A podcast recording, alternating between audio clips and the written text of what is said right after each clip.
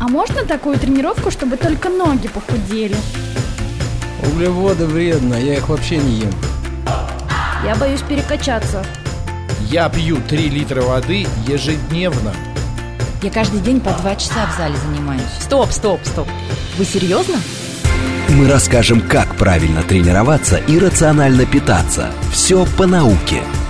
Про фитнес, чтобы мотивировать вас начать новую жизнь с понедельника. Программа предназначена для лиц старше 16 лет. 19 часов 6 минут. Это радиостанция «Говорит Москва». У микрофона Екатерина Родина. Всем добрый вечер.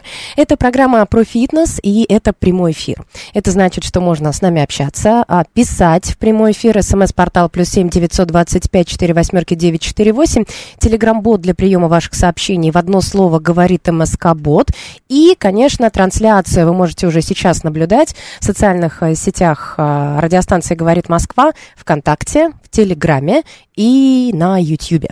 Так что можете прямо сейчас а, зайти. Ну, а я пока представлю сегодня моего гостя, президента Ассоциации профессионалов фитнеса Дмитрий Калашников. Дмитрий Геннадьевич, добрый вечер. Добрый день. Давненько. Вечер. Вечер, да, уже вечер. Давненько вы к нам не приходили.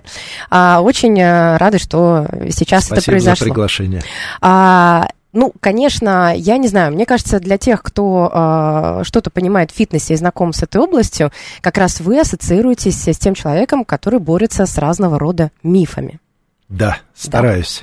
Вот, поэтому сегодня а, не будет исключением, а, и, и мы будем бороться, просвещать а, с мифами. Казалось бы, а, то, о чем мы будем говорить, а, для а, некоторым покажется какими-то очевидными вещами, но нет, а, многие все равно верят а, в то, а, что так часто, знаете, как мы хотим от этого увернуться, а все равно встречаем тех людей, которые говорят, я в это верю, мне это помогает, а мне помогло, а мне вот сказали Как сорняки, когда их выдергиваешь, они Их все равно растут, больше. растут, потому что, да, их и больше, потому что там корни где-то, да, разветвленные, и конца и края этому не видно. Первый сорняк, который мы будем сегодня Выдергивать. выдергивать. Какой? Вот какой самый распространенный? Я знаю, что э, вот э, вы боретесь и в вашем арсенале уже много, десятки там каких-то распространенных, но вот самый миф, который не дает вам покоя, почему э, он до сих пор существует. Есть такой?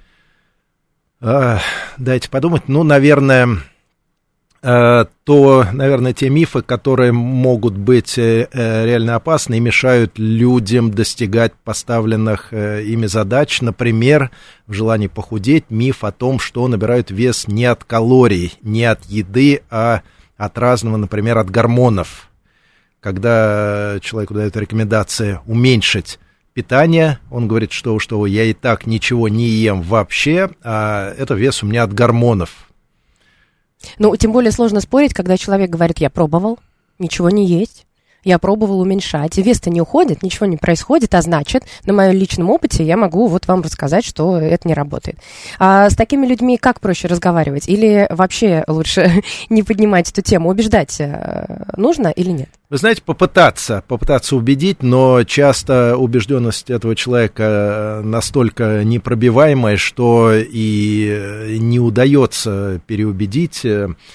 Тем более, что э, в этом вопросе нужно иметь э, немножко знаний хотя бы из области там, химии и физики, согласиться с, э, например, законом сохранения энергии, с тем, что а, запасы жира, э, как запас энергии, они не могут, э, энергия не может самозародиться, она не может появиться из ничего, она не может исчезнуть. Э, Вот, но э, кто-то опять может возразить, это все ваша физика, это все ваша теория, это, про, это, это в учебниках, а человеческое тело по другим законам живет и в теле может. А, Кстати, если не получается согласиться и убедить в том, что все-таки калории является причиной снижения набора веса, можно и вовсе не говорить о калориях, а просто говорить о э, веществах, из которых мы состоим, и с этим легче согласиться, что то, из чего состоит наше тело, то, что накоплено в нашем теле, оно попало в тело снаружи с едой. И, Мы то, что мы едим. да, да, ну, буквально, да, мы то, что мы едим, мы едим то, из чего состоит еда, углерод, водород, кислород и азот, и мы состоим из углерода, водорода, кислорода и азота. Я слышала... Вот и эти букв... молекулы, они не могут самозародиться, появиться из ничего. Они должны попасть. Дмитрий Геннадьевич, я слышала вот в последнее время, меня очень удивило, что вот эта теория, когда мы на калории, а, дефицит, профицит, вот оно а, уже старое. То есть э, появилась какая-то новая теория, которая не поддерживает, э, что мы худеем от дефицита. То есть какие-то... Вам известно, что это за новая э, теория? То есть не старый миф, о котором мы можем говорить, а какие-то Но новые это не, выдумки? скорее не новая теория, а путаница. И давайте я объясню, почему вообще такое как угу. бы, разочарование в ну, в кавычках, в теории калорий. Нет, на самом деле, никакой теории, теории калорий. Есть закон сохранения энергии, есть то, что я сказал, что вещества попадают в наш организм и как бы становятся частью нашего тела на какое-то время, пока не выходит. Часть этих молекул выходит с э, углекислым газом, который мы выдыхаем, и водой, которая, значит, которая выходит. Uh-huh. Вот, а часть организму удается запасти действительно как э, запас энергии. А в чем э, проблема, когда пытаются спланировать рацион для э, контроля над весом, для снижения веса, для похудения путем подсчета этих самых или веществ, или калорий, проще всего считать калории, а есть на этом пути очень много проблем. Во-первых, э, сами формулы для расчета, они очень и очень приблизительные. Например, предлагается оценить уровень своей двигательной активности в течение дня и в зависимости от этого спрогнозировать, сколько мы тратим калорий. Но точно посчитать это невозможно вне лабораторных исследований. Это очень приблизительные цифры. А, там коэффициент, который зависит от уровня двигательной активности. Мы выбираем этот коэффициент то ли 1,3, 1,5, 1,7, 1,9, на который умножаем наш основной обмен. Вот этот выбор, он достаточно такой, ну, не сказать рандомный, но вот там такие характеристики описаны, э, э, в соответствии с которыми мы должны принять решение. Очень активной, там, не очень активной, очень активные тренировки, умеренные тренировки. Как правило, ну, как... переоцениваем себя. Правда? Ну, вы знаете, это настолько расплывчатое понятие, очень не очень активно. Один день я хожу больше, другой день больше сижу, третий день больше лежу, хожу чуть побыстрее, хожу чуть медленнее, жестикулирую больше, жестикулирую меньше. Ну, по усталости а, же человек, вот обычный человек, если меня спросили, а, вы сегодня с какой объем движения? Ну, вообще, я скажу, я устала, а значит, я потратила ну, калорий больше. Но это же не взаимосвязанные вещи. Ну, я да, я, устать... я говорю о, о подсчете, да, вот с, да. Пом- с помощью какой-то формулы получить э, цифру какую-то. Вот эта цифра цифра уже на этапе расчета, она получается очень приблизительная. Там большая погрешность плюс-минус. Раз. А, зависит от многого, от многого. Например, э, в помещении холодно, в помещении тепло. Я больше трачу калорий, я меньше. Я крепко сплю, расслабленные мышцы меньше тратят калорий, беспокойно сплю, больше тратит калорий. Какой-то у меня день я тренируюсь или много хожу, побольше потратил калорий, другой день сижу целый день и меньше. И так далее. То есть вот на этапе попытки рассчитать количество калорий, которые я трачу, уже большая погрешность. В лаборатории можно точно оценить энергетические затраты, но это в лаборатории, это сложно и дорого. Далее. А, в соответствии с полученной цифрой я планирую свой рацион, опять по калориям, по э, сколько граммов белка, жир, жира и углеводов мне надо съесть. И на этом этапе очень много разных погрешностей. Во-первых, я не знаю, сколько съеденной пищи у меня реально усвоится. Усвояемость разная, зависит от работы пищеварительной системы, от микробиоты в толстом кишечнике и прочее, прочее. То есть я в свой организм могу загрузить некое количество калорий, другой человек, но у меня усвоится больше, у другого усвоится меньше. Это два. А, третье, а, как и на что, каким образом функционировал организм, как он эти калории расходовал экономно, неэкономно. Сколько организм потратил усилий для расщепления этой пищи, потому что углевод это такое общее слово, но углеводы могут быть и сахар, и какие-то растительные углеводы с клетчаткой, на которые организм потратит больше энергии для расщепления и так далее. Разные виды белков по аминокислотному составу, разные виды жиров по составу жирных кислот, они требуют раз, ну, по-разному усваиваются и используются организмом. То есть, в общем и целом, да, можно сказать, что вход калорий минус расход калорий равняется там некому там дефициту или профициту, то, что, ну, обеспечить набор или снижение веса, в принципе, но вот в этих подсчетах и в этом учете огромное поле для э, погрешности, и э, из-за чего человек, получая какую-то цифру, организуя себе рацион, исследуя этим правилам в надежде похудеть, видит, что он не худеет и разочаровывается, в принципе, как в концепции, да, ну, следует к этому относиться с э, как бы спокойно, с пониманием, ну да, формулы, учет, подсчет дал, дал погрешность. Плюс невозможно вообще точно учесть все съеденное. Грамм, грамм в грамм. А калория еще этикетки врут. Калория. Да даже не этикетки врут, но представьте, вы едите тарелку борща, ну что, вы рядом с собой положите весы, будете из борща вылавливать кусочки капусты, класть на весы. Нет, ну в среднем смотреть... в программе там обычно Ну, в программе там борщ, тарелка борща 100 будет граммов, только 100 да, грамм. Да. Ну, чуть больше в вашу тарелку попало, чуть меньше. Положили сметанки, не положили. Кусочек мяса там попался или не попался, вам не повезло. Вот, чуть половник больше, чуть половник Куриный, меньше. или, может быть, на свинине. Конечно, да. При кулинарной обработке чуть там больше э, масла при ожарке, чуть меньше и прочее, прочее. То есть вот это все учесть грамм в грамм, повторюсь, в лабораториях, да, можно, где человек запирает в каких-то лабораторных условиях, но в нашей повседневной обычной жизни мы не получим точных цифр. Из-за этого потом как знаете, при невозможности введения точного учета, например, финансовых трат, мы каждый месяц, в конце месяца будем в недоумении, куда деньги делись. Да? Если мы как бы не записываем в бумажке копейка в копейку, мы можем что-то упустить, что-то пропустить, и потом как же так? Теоретически доход должен быть равен моему расходу, но я влез в долги. Потратил больше, Потра... чем... Куда я потратил? Что, я не могу вспомнить, на что я потратил. Бывает же такое, правда? Бывает, но сейчас но это не значит, что...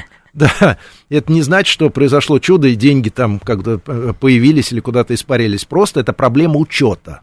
Учета, Наш слушатель то же самое с калориями. пишет, что с алкоголем все это вообще не работает. Я не очень понимаю, что значит не работает. А алкоголь это тоже а, то, что имеет свою калорийность. Алкоголь, во-первых, имеет свою калорийность. И раз, мы можем и тоже это учитывать. Можем учитывать, да, но мы можем выпить и потерять контроль за учетом, тем более, что алкоголь очень сильно повышает аппетит. аппетит да. И мы можем неконтролируемо, да, потом еще, смотрите, какая штука, вот эта оценка «я много ем», «я, я мало ем», это, как вы сказали, по ощущениям, да, а ощущение того, что человек ест мало, Почему? Он голодный, он не наелся. Он поел и вот не обратил внимания, что поел, выпил, э, выпил сладкий напиток, не воспринял это как еду, хотя там есть калории, да, или какой-то там перекус, какой-то печенька, там на ходу что-то еще, тут же забыл и потом может э, на голубом глазу говорить, я ничего не ел. То есть, если бы он жил в лаборатории, за ним там ходили, все записывали, набрались бы вот эти калории, которые были причиной лишнего веса. А так как он сам дает оценку, ну, это забыл, это не обратил внимания, это ладно, это исключение, это там, обычно я этого не ем, но сегодня поел, ну, что э, говорить. То же самое и как бы с, с расходом калорий, я уже говорил, ну как мы точно можем оценить, сколько, наверное, точно мы калорий потратили. Нам кажется, что много, потому что мы устали, мы сильно потели, да, и нам кажется, что мы огромные там сотни калорий потратили, но нет, мы потратили очень мало калорий, а устали просто потому, что э, слабенькие. Наш слушатель пишет, ну одно на другое выходит, потому что алкоголь увеличивает аппетит, но зато потом потанцевать. И вот, да, от да. него э, хочется, потанцевала, и как раз э, съеденное сжег. Это решение, слушатель, молодец, хорошее решение. Да, а да. еще если идти дальше. Вот, кстати, обратите да. внимание, действительно, это будет правильным решением. Выпил, потанцевал выпил, потанцевал. Ну, тут сложно вести учет. Нужно оттанцевать же, оттанцевать не меньше, чем съел. Да, а обычно съедаешь больше, чем оттанцовываешь. Ну, та, ну Екатерина, по-разному. Надо разное, меньше да. есть, я поняла. Я... По поводу питания дробного. Я а, вот открываю какие-то социальные сети, я вижу разные рекомендации. Одни рекомендуют есть там 6-8 раз в день по чуть-чуть. Другие рекомендуют есть редко, там 2-3 раза в день, побольше белка, чтобы ощущение сытости возникало, не хотелось перекусывать, ибо это повышает инсулин, а инсулин нам что делает? Запасает Он... жир. Да, и мы не можем избавиться от лишнего веса. Прокомментируйте, пожалуйста. Вот рекомендации явные, которые я вот буквально на днях читала. Значит, смотрите, рекомендации есть маленькими порциями или, или есть по какой-то специальной схеме, не пропускать завтрак или обязательно там ужин в какое-то время определенное и прочее, прочее. Чем такие рекомендации могут быть обусловлены? Действительно, могут быть рекомендации есть по специальному режиму, есть маленькими порциями, обусловленные э, здоровьем человека, а точнее его нездоровьем, рекомендации данные его лечащим врачом. Действительно, есть состояния, при которых э, приходится есть небольшими порциями, это какие-то нарушения заболевания э, пищеварительной системы, э, другие. Повторюсь, такие рекомендации даст врач. Раз. А рекомендации есть маленькими порциями по какому-то режиму, могут быть справедливы для спортсмена, которому нужно э, съеденное достаточно большое количество э, в день, за день, как-то э, по специальному режиму соотнеся с режимом тренировок.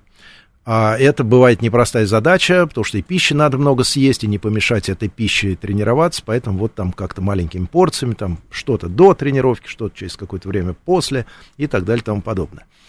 А все остальные рекомендации по режиму питания, э, во сколько, сколько и за сколько раз есть, обусловлены одним единственным условием – комфортом. Вот как человеку привычно и комфортно питаться, так он может себе и оставить. Его задача – ну, в идеале за сутки съесть некое количество нужных ему нутриентов.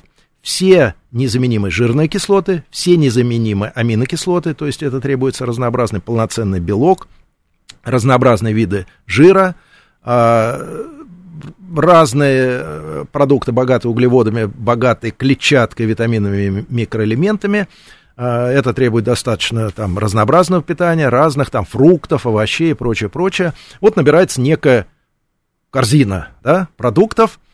Задача съесть. Во сколько человек это съест, как он это э, кулинарно обработает, в виде каких блюд, там, борща, пельмени, чего, э, чего угодно. Э, слышал у одного поэта выражение, пельмени — это устрицы пьющего человека. Я хотела, подумала по-русски. Да, да, да, да. Вот. Отечественно. Но это не в тему этого разговора нашего. Вот. А, значит, во сколько и когда человек съест, без разницы. Главное, чтобы это было ему комфортно. Большинству комфортно, конечно, завтракать, обедать и ужинать, потому что завтрак позволяет дотянуть до обеда, не мучиться голода и хорошую работоспособность иметь. Обед делит рабочий день пополам, дает возможность человеку отдохнуть и перекусить, он и проголодался, и устал. А вторая часть рабочего дня, потом он устает э, после работы проголадываться, приезжать домой, ужинает, какая-то, может быть, там семья, социализация или просто отдых. Вот, так комфортно для большинства.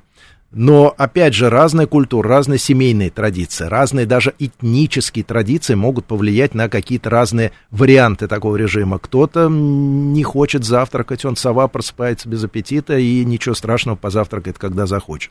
Какие-то этнические группы, какие-то кочевники, например, да, скотоводы, которые кочуют и не имеют возможности полноценно обедать, но главный основной прием пищи у них будет вечерним когда дневной вот этот переход закончен, и потомки сегодняшние таких вот этнических групп, они сохраняют традиции достаточно обильного ужина, гораздо более обильного, чем обед. Или в климатические условия, которые, ну, очень жарко, невозможно жарко днем, а вечером, да, жара спадает, и есть возможность и отдохнуть после тяжелой дневной работы, и с аппетитом поесть. Поэтому никаких жестких рекомендаций нет, главное, чтобы человеку было комфортно. Кому-то комфортно есть почаще, потому что, ну, может быть, они мучаются от голода и чтобы не мучиться от голода, чего-то перекусывает, ради бога. У кого-то такой проблем нет, наоборот, он спокойно пропускает обед, потому что не хочет, некогда или забыл. Ну, зато с удовольствием поест э, по уж... на ужин тоже ничего страшного. А инсулин? Инсулин, Отдельная значит, песня. смотрите, да.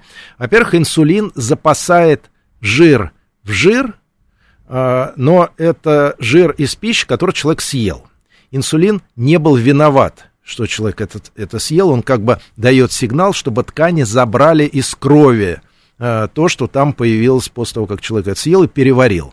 Он как бы чистит кровь.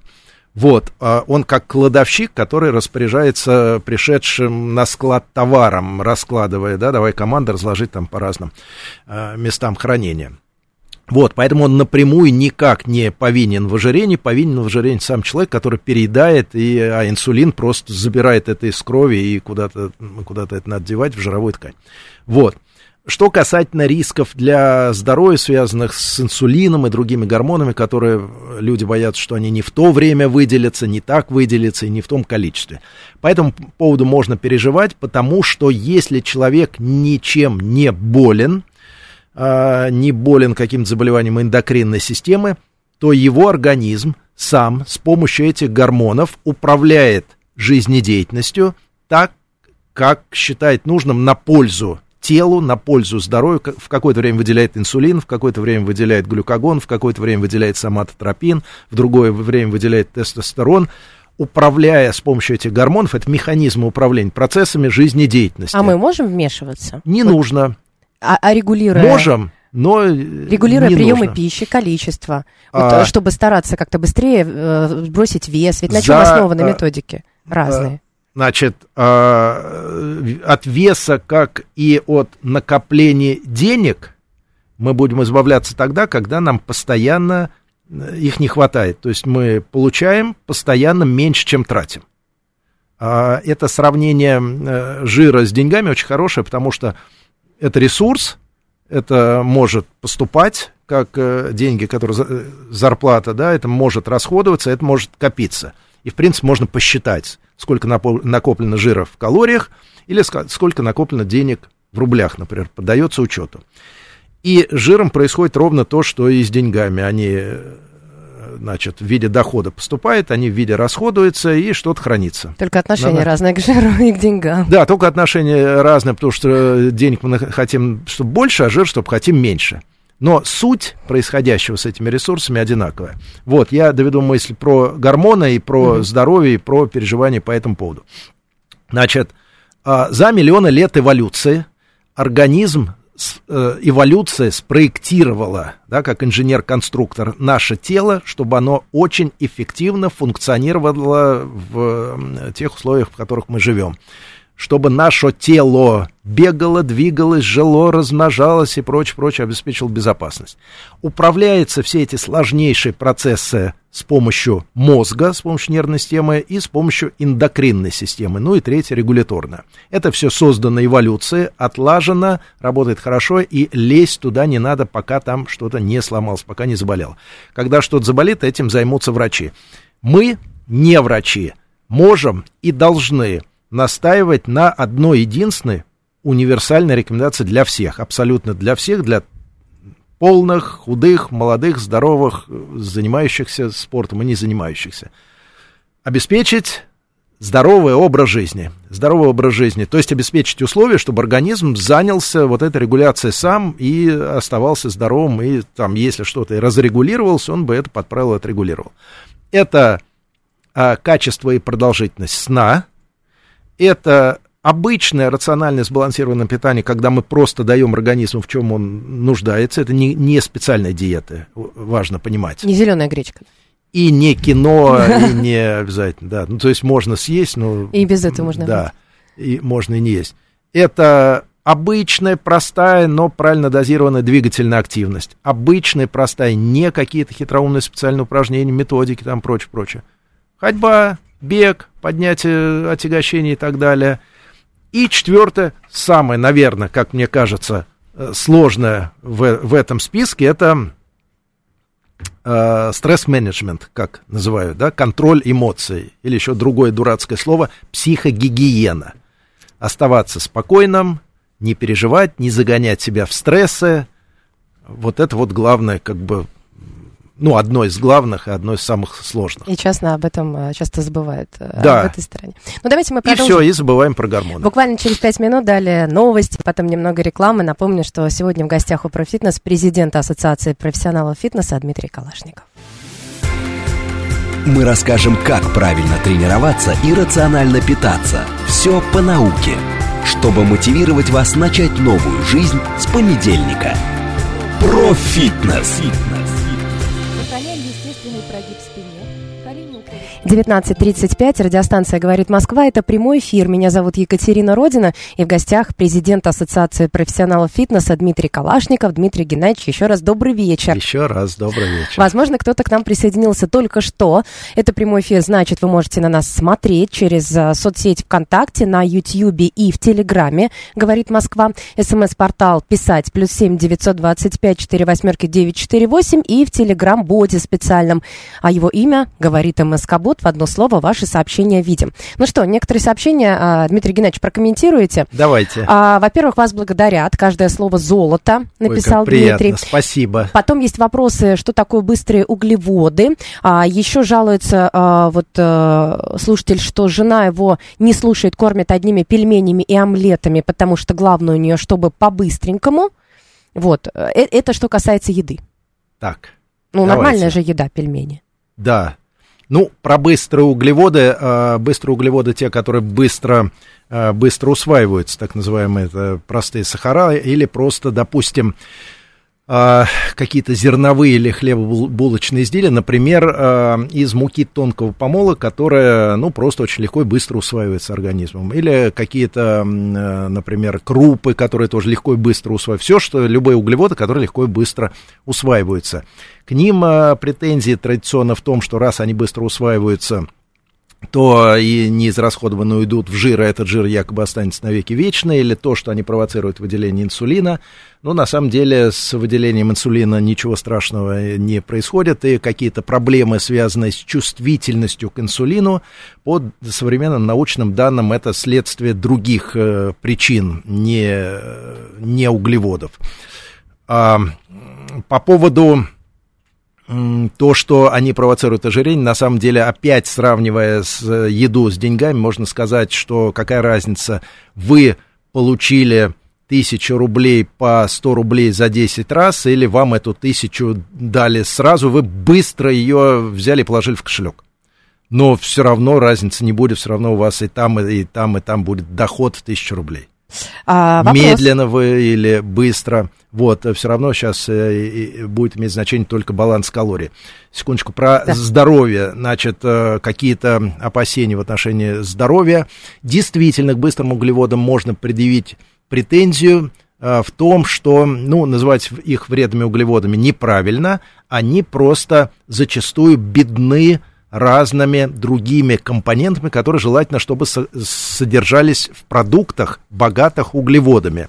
А претензии к сахару, например, или к белому рису, или к муке тонкого помола, каким-то булочкам, не в том, что они там чем-то ядовиты и опасны. Нет, они не ядовиты, не вредны, просто там очень мало клетчатки очень мало витаминов, очень мало микроэлементов, в которых организм действительно нуждается. И чтобы обеспечить его всеми витаминами, микроэлементами, антиоксидантами, разными биологически активными природными веществами. Надо очень много съедать продуктов богатых этими компонентами. Это разные фрукты, разные овощи, богатые клетчаткой, в том числе, потому что клетчаткой мы должны покормить наших друзей бактерий, из которых мы, кстати, состоим на 9 десятых. Они эту клетчатку очень любят, когда ее не получают, они болеют, и вместе с ним болеем и мы.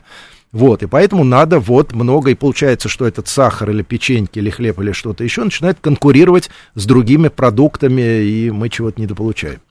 Вопрос. По поводу... да, Я просто в тему, а, Сашка э, Савельев, так подписывается наш Давайте. слушатель. Можно ли прием медленных углеводов заменить маленькими порциями быстрых углеводов, потребляемых через час?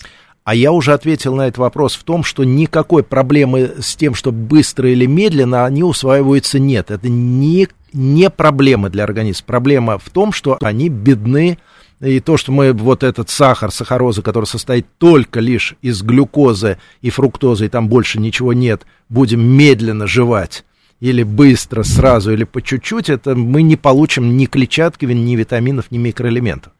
Вот, Надо мы было так... не бедные назвать углеводы, а не Бедные, быстрые. знаете, еще называют э, пустые калории образно, вот э, смысл э, точнее, что там действительно есть калории, там есть какие-то нутриенты, их мало. Вот в сахаре только глюкоза, только фруктоза, они нужны действительно организму, но, но этого мало. Но в хлебе есть. В хлебе тонкого помола, из муки тонкого помола самым вкусным тоже маловато, потому что вот из-за тонкого помола теряется клетчатка, не все там, обогащают, кстати, витаминами, микроэлементами, но все равно этого недостаточно. Нужно разнообразное, фрукты, разнообразные ягоды, этого надо много всего, чтобы накормить нас, накормить наших бактерий. Бактерии там плачут, если им не дать клетчатки и вот этого всего. Что касательно жены, которая кормит Пельменями. пельменями и омлетом. Омлетом. Я в защиту пельменей омлетов замечательные продукты. Омлет это яйца, это полноценный белок, полноценный по всему аминокислотному составу, это замечательно. Пельмени там тоже говядина, допустим, баранина или свинина, тоже а, белок, и к нему никаких претензий нет. Там есть мука, это углевод, но этого мало, и тогда чтобы не напрягать какими-то дополнительными обязанностями свою замечательную любящую жену, пусть слушатель доедает чем-то в оставшееся время яблоки, в другие фрукты, какие-нибудь там салаты, что-то себе, и набирает э, других углеводов. Потому что ну, в муке мало, действительно, мало клетчатки, мало витаминов, мало, мало микроэлементов. Чего еще, наверное, не хватает э, в рационе, который состоит только из яиц и пельменей? Наверное, не будет хватать каких-то незаменимых жирных кислот. Да, и надо еще добавить продукты, богатые жирными кислотами. Это растительные масла. Ну, на пельмени а, э, и... масло полить, да? На пельмени оливковое. масло полить. Да, оливковое, но это, наверное, не очень вкусно. Или нормально? Нет, нормально. что, нормально, да, нормально. нормально. Вот, смотрите, находим решение. Ну, я бы пожарила, да. честно говоря, пельмени. Мне было бы вкуснее. Ну, нет. Нет, да? Ну, вот. Так что единственное, вот что может не хватать, это каких-то разных фруктов и овощей. Их надо много.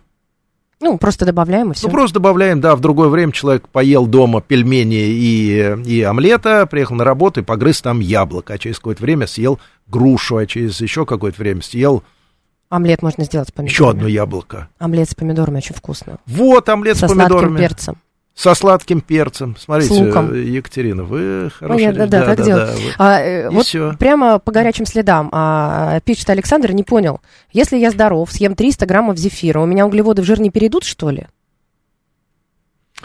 А, смотрите, в жир перейдет, во-первых, в жир временно переходит все, что прям в моменте после еды организм не использовал. Жировая ткань – это камера хранения. Когда человеку неудобно, находясь на вокзале, таскать чемоданы, он временно, временно сдает их в камеру хранения, когда садится на поезд, забирает их.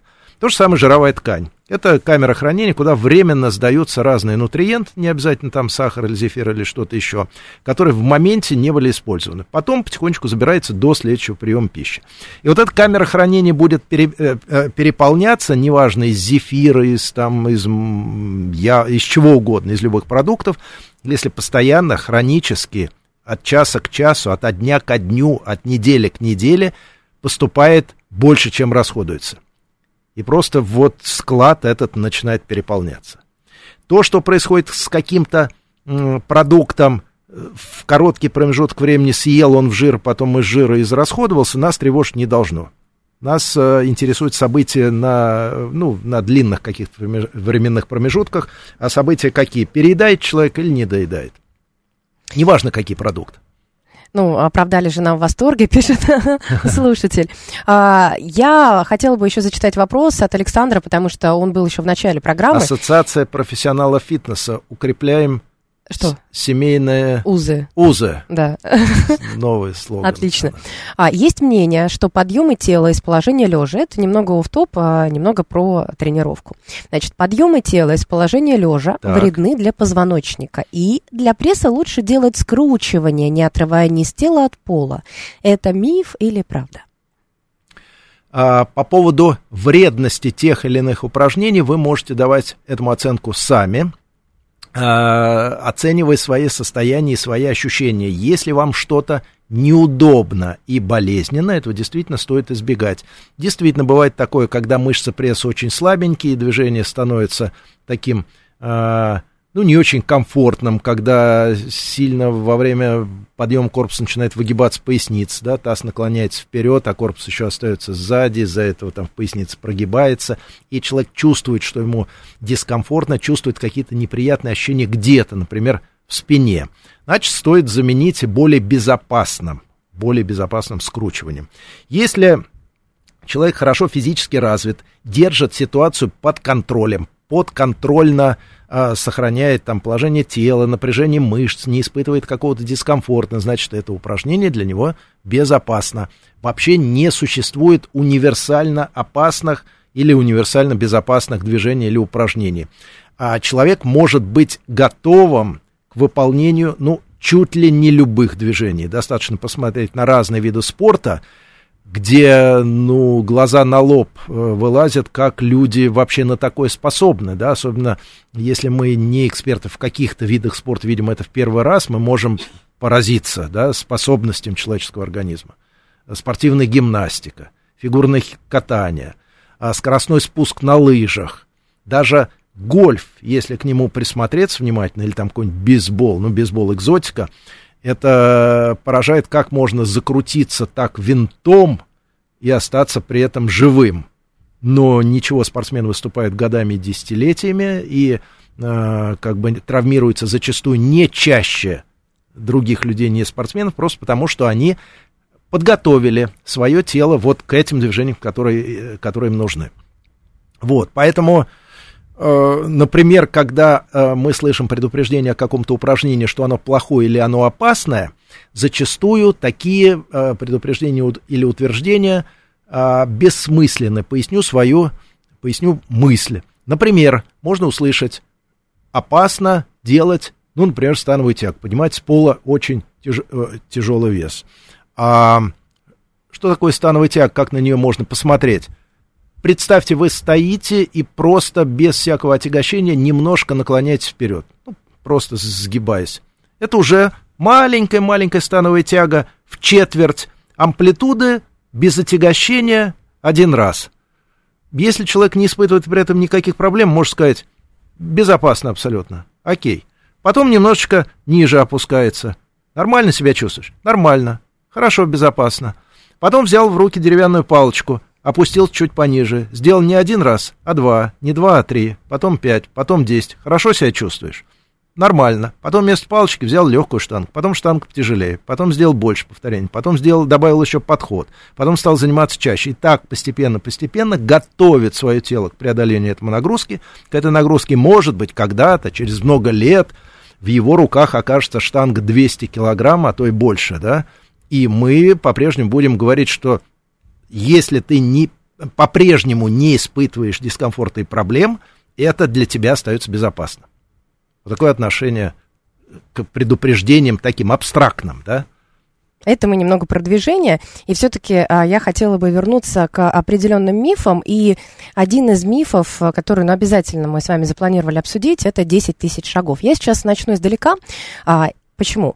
А, объясню. А, раньше, когда мы работали вот с Сергеем Доренко в новостях, mm-hmm. он а, запрещал использовать слово «достаточно». Он очень не любил это слово. Потому что, когда мы говорили «достаточно большой», «достаточно светлый», он а, спрашивал «достаточно для чего?»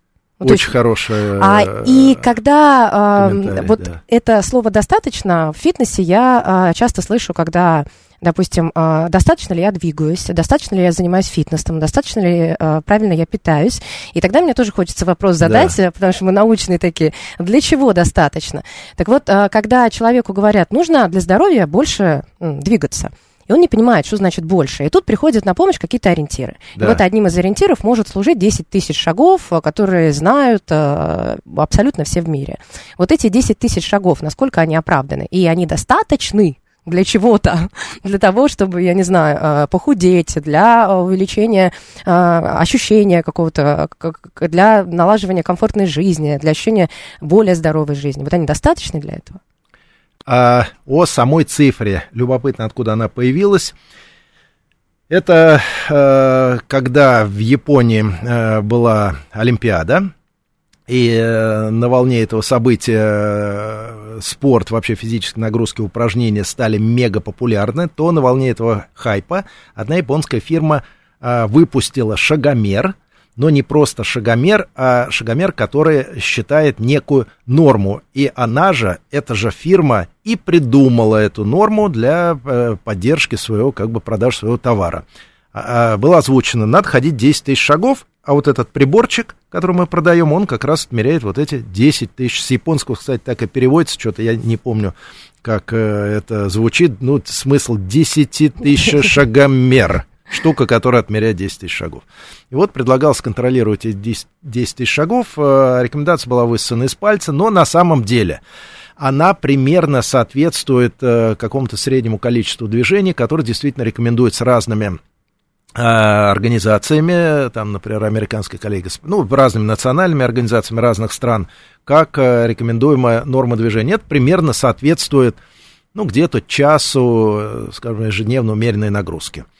А на самом деле польза, ну, во-первых, что такое польза от э, движения, будем считать это снижение рисков э, каких-то заболеваний, замедление процессов старения, защита от там, заболеваний сосудов, всякие инфаркты, инсульты, а, поддержание состояния опорно-двигательного аппарата в нормальном состоянии. Так вот, польза от двигательной активности доза зависима, то есть действительно, чем больше движения, тем польза и защита и риски снижаются все больше и больше.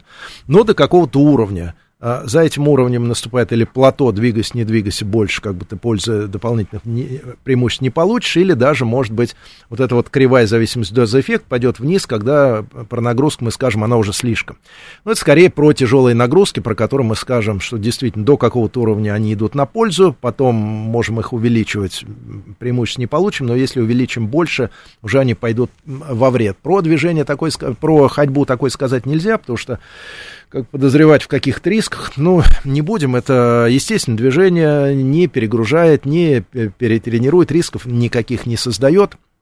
Вот, поэтому действительно, можно сказать, двигаться можно сколько угодно, и любое движение, оно лучше отсутствие движения, то есть даже там несколько шагов, это лучше, чем сидение на диване. Поэтому тысяча шагов это лучше, чем отсутствие, две тысячи еще лучше, три тысячи еще лучше. 10 плюс-минус это какая-то вот э, норма, которых доказано, что дает э, преимущество, можно больше, и, вероятно, преимущество можно еще больше получить. Вот, но там где-то, скорее всего, будет плато, за которым уже, как бы двигаясь, не двигаясь, э, каких-то дополнительных преимуществ человек не получит. Если посмотреть на то, как много двигаются те, кому приходится в соответствии там, ну, с их работой или образом жизни двигаться Э, как много им приходится двигаться, кого можно взять примером? Каких-то охотников-собирателей, которые живут до сих пор и э, до сих пор много двигаются, занимаясь там Но это охотой. привычно, они с детства это делают. Э, они привычно, можно их взять как за пример, образец, вот как долго и много люди ходят, это где-то там 15 тысяч шагов измеряли примерно, какие-то еще там религиозные общины, типа эти самые, забыл, как они Амиши. называются, да, Амиша, там где-то 18 тысяч шагов. Получают ли они благодаря этому какие-то еще дополнительные преимущества, сложно сказать. Просто мы вот наблюдаем, а сколько ходят те люди, которые ходят там чуть ли не весь свой день. Ну вот примерно столько же. Поэтому взята какая-то там средняя цифра между небольшой двигательной активностью 1200, это вот человек, который очень мало двигается, и посередке э, сравни... между теми, кто двигается очень много, вот это получается там 10 тысяч плюс-минус. Это, эту цифру действительно можно взять за ориентир. И чем хороши цифры?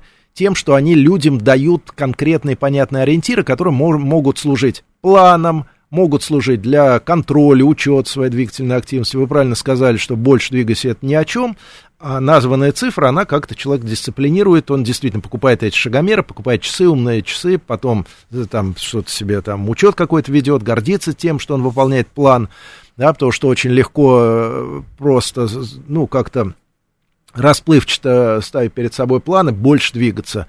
Какой день 10 тысяч, потом там 8 тысяч, потом 6. Но ну, иногда же, бывает там, как с едой. И... А получается, что э, смотришь по шагомеру больше 10 тысяч, а как то не замечаешь. Ну, то есть ну, э, да. был какой-то день, что нужно было перебежками, и ты понимаешь, что сегодня прошел больше, чем вчера, а оказалось, что наоборот. Да, да. Поэтому как бы привязываться к этой цифре, что она какая-то обязательная, необходимая, волшебная или самая эффективная, не стоит. Это некое среднее э, рекомендуемое количество движений, которое, в принципе, достаточно для защиты здоровья и снижения там, профилактики каких-то заболеваний. А те, кто хочет и у кого есть возможность двигаться больше, пожалуйста, двигайтесь больше. Возможно, будет еще преимущество дополнительное, но это не точно. Те, у кого нет возможности или желания вот эти 10 тысяч шагов, нет времени, допустим, могут двигаться меньше и тоже получат пользу. Более того, те, кому это нудно, скучно или у кого нет времени вовсе, они могут двигаться и 10-15 минут, но очень интенсивно, если это позволяет здоровье, получат примерно те же самые преимущества. Поэтому там куча разных вариантов еще раз, э, в чем преимущество конкретной цифры, это в том, что она конкрет, конкретная цифра, конкретный план, конкретная как бы инструкция, рекомендация, что делать. А претензия в том, что человек может счесть, что посчитать, что если у меня нет желания, возможности 10 тысяч шагов, а не буду я тогда и вообще. Потому что 10 тысяч шагов... Не получается у меня набирать каждый день. Да, 6, не получается 108, набирать 10 да, ну тысяч, а, а 5 тысяч, ну что, а 5 тысяч типа ни о чем, и что тогда вообще двигаться? Тогда я э, буду вот сидеть, да, и на машине буду ездить. А, нет, и 5 тысяч хорошо, и 4, и 3, и 2, двигайтесь столько, сколько вы можете. Не привязывайтесь э, конкретным цифрам. Да, но вопрос про ходьбу, и а, еще, если я не хожу, проезжаю на велосипеде 10 километров в день, надо ли мне еще ходить дополнительный такой смайлик угорюмый?